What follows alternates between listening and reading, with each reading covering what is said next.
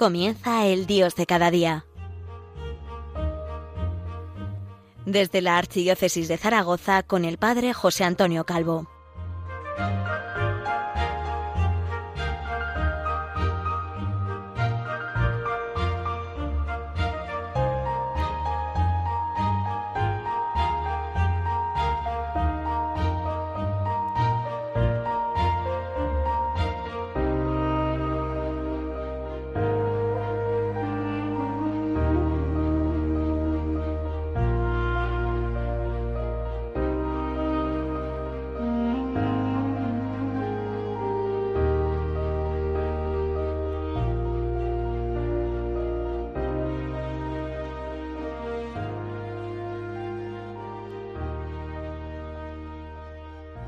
Muy buenos días, queridos amigos, muy buenos días, queridos hermanos, amigos de esta radio, de la Virgen, de Radio María, y hermanos en torno a la Virgen, que desde el primer Viernes Santo es nuestra Madre en el orden de la gracia. Les habla el Padre José Antonio Calvo desde Zaragoza, la diócesis, la ciudad del Pilar. En primer lugar, yo quiero felicitarles la Pascua, porque Jesucristo ha resucitado, porque en verdad ha resucitado, y nosotros lo hemos contemplado. Una felicitación pascual que tiene unas resonancias eh, muy claras en medio de esta situación de confinamiento al que estamos sometidos y obligados y que hemos de respetar con responsabilidad, impuesto por la realidad, la extensión de este virus que se ha convertido en una pandemia y por otra parte pues las necesarias medidas, las necesarias medidas que toman nuestras autoridades políticas, eh, sanitarias, los cristianos hemos de ser respetuosos con, con ellas y obedientes, tal como nos invitan eh, los apóstoles en sus cartas contenidas en la Sagrada Escritura. Quiero partir de, de un texto, de un texto que encontramos en el Evangelio según San Juan. Es una aparición de Jesús a los discípulos. Al anochecer de aquel día, el primero de la semana, estaban los discípulos en una casa con las puertas cerradas por miedo a los judíos. Estaban confinados, estaban como nosotros, estaban encerrados en su casa por miedo. María Magdalena, que se había atrevido a ir al sepulcro, el domingo, día de la resurrección, no hacía más que llorar. Por una parte los ángeles le preguntan Mujer, ¿por qué lloras? Después Jesús le vuelve a preguntar Mujer, ¿por qué lloras? Y ella sigue llorando. Pero eh, si nos vamos a, al Evangelio según San Lucas y, y en concreto al pasaje de Maús, ante la pregunta del Señor a quien no han reconocido, ¿de qué habláis mientras vais por el camino? Ellos se detienen con aire entristecido. Tristeza, miedo, ira, dolor, amor, alegría. Quiero hablarles de esto. Quiero hablarles de las emociones. Las emociones que, con una definición de andar por casa, y yo no soy un especialista, podríamos decir que son actitudes subjetivas frente o ante la realidad. La realidad de los apóstoles era que ellos esperaban en Jesús una liberación y lo han visto morir en la cruz, maltratado, humillado. Esa es la realidad. ¿Y qué provoca en ellos? Bueno, pues en este caso, tal y como narra San Juan, les provoca miedo. A Magdalena le provoca dolor. A San Pedro, en esa madrugada del Viernes Santo, en ese ir desde Getsemaní hacia los distintos procesos judiciales a los que se somete a Jesús, por decir algo, eh, siente, siente ira y, y corta la oreja derecha de una persona. Sí, son emociones. Y estas emociones son señales de cómo estamos viviendo nuestra realidad. Por eso que son señales, pues tradicionalmente hemos dicho que no son ni buenas ni malas. Son la parte más importante de la personalidad. Incluso podríamos decir que son más importantes que los pensamientos o que las acciones, porque están en el inicio de nuestras respuestas. Puede haber incluso una espiritualidad de las emociones y no hace falta recurrir a autores contemporáneos, sino que podemos pensar en San Ignacio de Loyola, en su autobiografía, en los capítulos 7, 8 y 9, cómo aparece un discernimiento de las emociones, lo que él llama los espíritus. Cuando me dejo llevar por las emociones que parten del mundo, en principio estoy alegre, pero luego estoy seco y descontento. Cuando me dejo llevar por las emociones que brotan del Evangelio y del testimonio de los santos, estoy alegre a corto plazo, pero a largo plazo estoy contento y sigo estando alegre. Tenemos que proponernos un discernimiento de estas emociones que requiere, en primer lugar, estar atentos a lo que nos pasa sin centrarnos en nosotros mismos, llevar una vida de oración, una vida de oración consciente en la que examinamos nuestra vida a la luz del Evangelio y la transformamos en adoración, en alabanza, en petición. Requiere también cierto estudio y formación cristiana, como el que nos proporciona cada día esta radio, nuestra radio, la radio de María. Y requiere también, por supuesto, de un acompañante espiritual, de un director espiritual, experimentado y que sea de nuestra confianza, capaz de exigirnos mantener las distancias con mucho amor y mucha comprensión, pero capaz de exigirnos. Por supuesto que las emociones las tenemos que depositar y volcar también en los sacramentos. La mejor cura de las emociones es siempre descargarla en el sacramento de la penitencia, incluso antes de que se transforme en una acción. La mejor forma de curar nuestras emociones es nutrirnos, como se nutrieron los discípulos de Maús del pan y del vino después de haber sido partido y servido por nuestro Señor en la mesa, en esa mesa que para nosotros es sacramento, Eucaristía, misa, sagrario, adoración. Hay una serie de emociones, ya les he dicho antes, que podríamos decir que son las básicas, la alegría, el dolor, la rabia o la ira, el miedo y el amor. Son humanas porque se reflejan en nuestro rostro. Los seres humanos somos los únicos que tenemos rostro. Los animales no tienen rostro. Tienen una cabeza, pero no tienen rostro. No son distinguibles como lo somos nosotros a través de nuestro rostro. Y además se distinguen y se expresan en el rostro porque el rostro, la cara es el espejo del alma. Es el espejo del alma. Vamos a ver, por ejemplo, el miedo. Ese miedo que experimentaban los apóstoles a la espera de ver al Señor resucitado. Bueno, pues efectivamente nosotros sentimos miedo, e incluso un miedo que, que nos impide ser como somos, un miedo que nos impide ser buenos, un miedo que nos impide ser generosos, un miedo que nos impide ser sinceros, el miedo. Bueno, pues cuando tenemos miedo, lo que tenemos que evitar es llevar el miedo al terreno de la imaginación. Inventarnos qué vamos a hacer con esa persona, con esa situación que nos causa miedo, porque al final nos volvemos retraídos, nos volvemos críticos y nos, nos volvemos agresivos.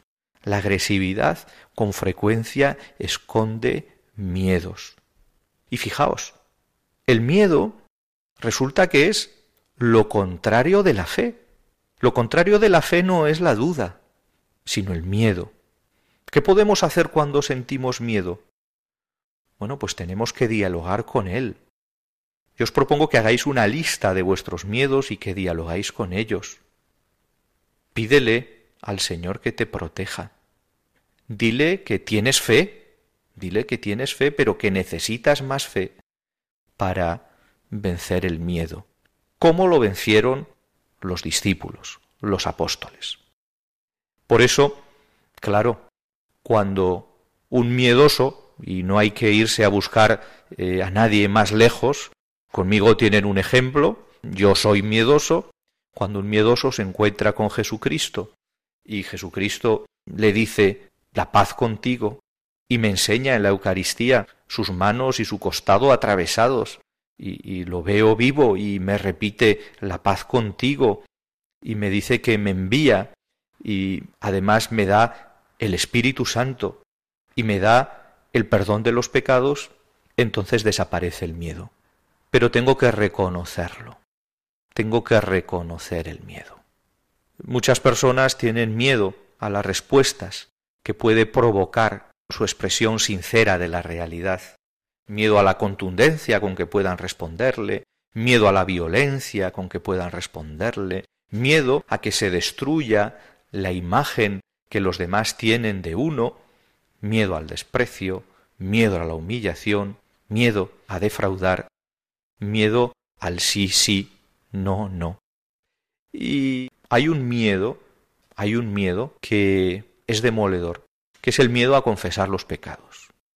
Todos los santos nos han prevenido de este miedo y la doctrina de la Iglesia también.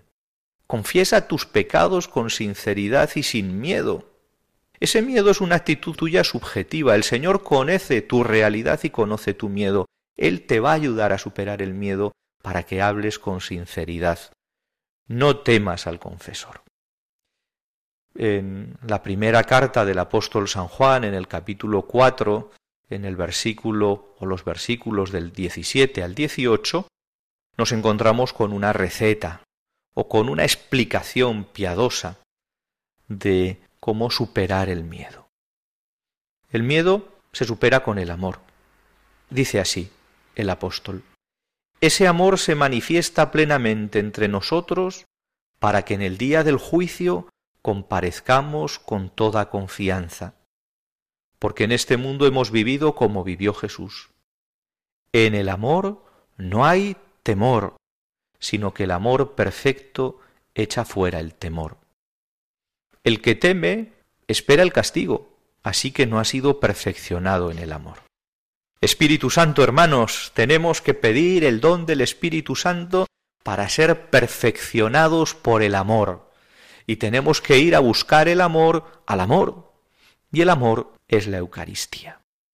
Si la confesión nos libera de nuestros miedos porque es un adelanto del juicio al que seremos sometidos al final de nuestra vida, la Eucaristía es donde crece el amor. Vamos a hacer una pequeña interrupción para repensar cuáles son mis miedos.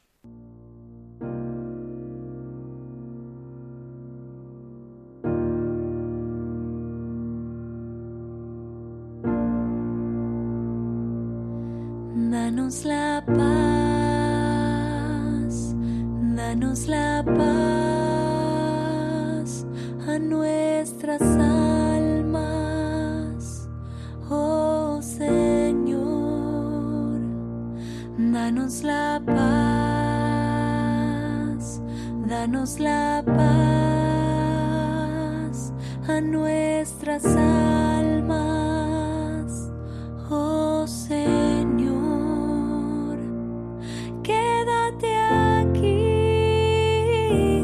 nosotros, Señor.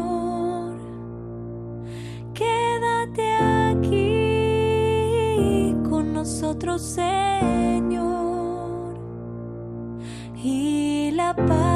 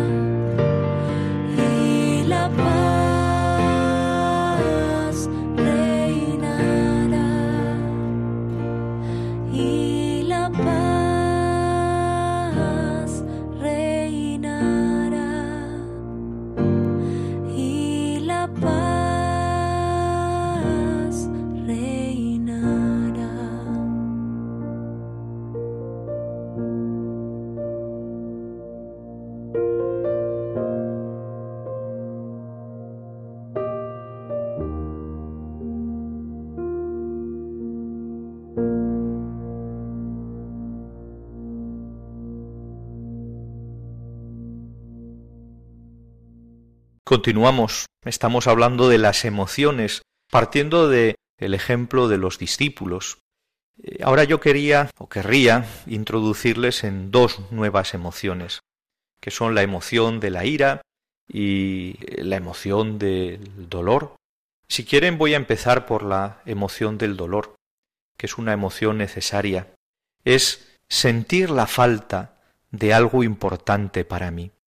María Magdalena sentía dolor porque faltaba su maestro, su Raboni, y lloraba, y lloraba, y, lloraba porque no encontraba lo único que en ese mar de, de, dudas y de emociones podía conservar de su maestro, que es su cuerpo, y lloraba. Y se encuentra con el Señor resucitado, y el Señor resucitado le invita a salir de ese dolor.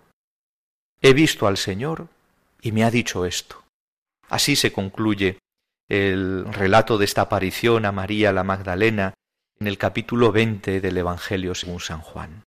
Pues hay distintos tipos de dolores.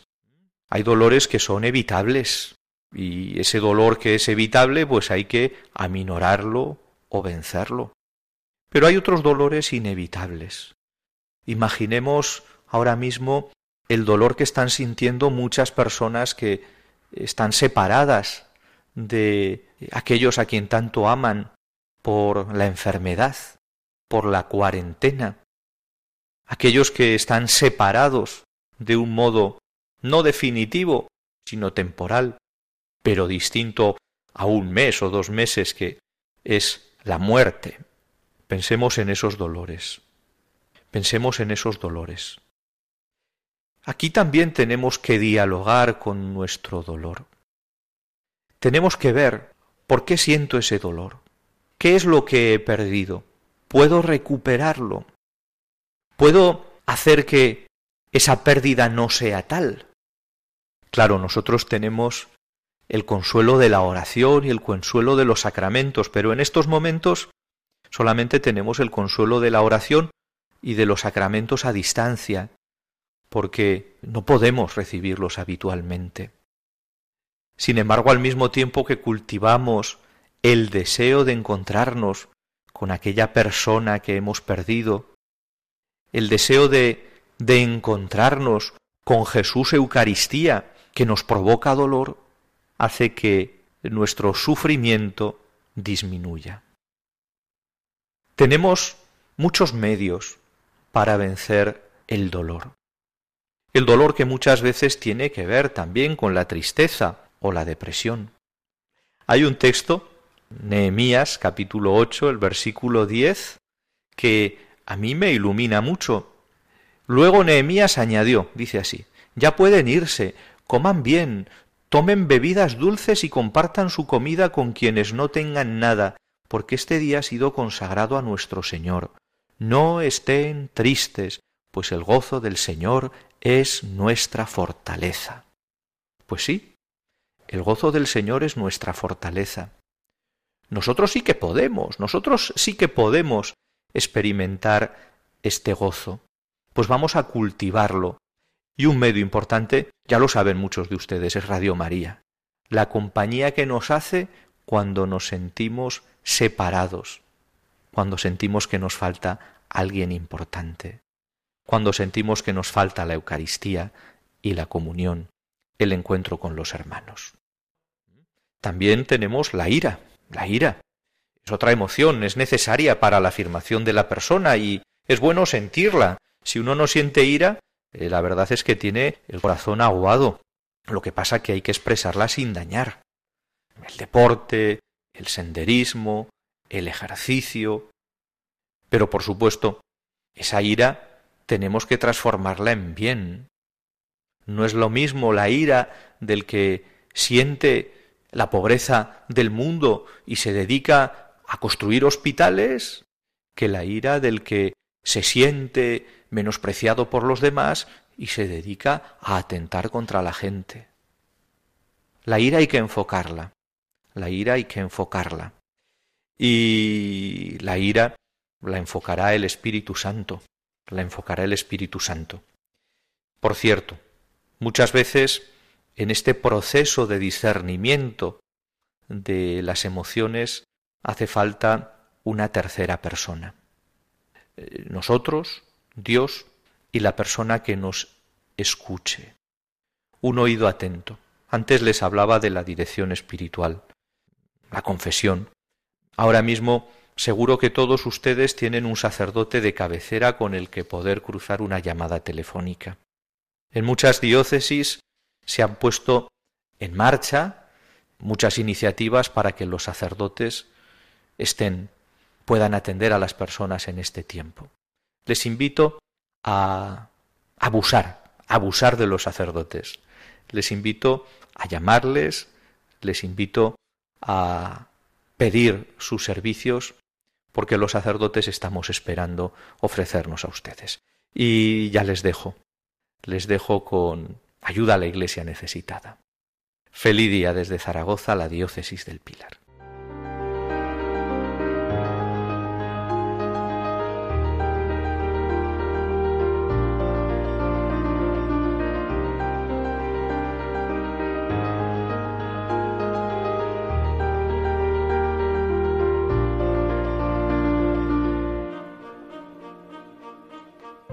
Finaliza el Dios de cada día, hoy desde la Archidiócesis de Zaragoza con el Padre José Antonio Calvo.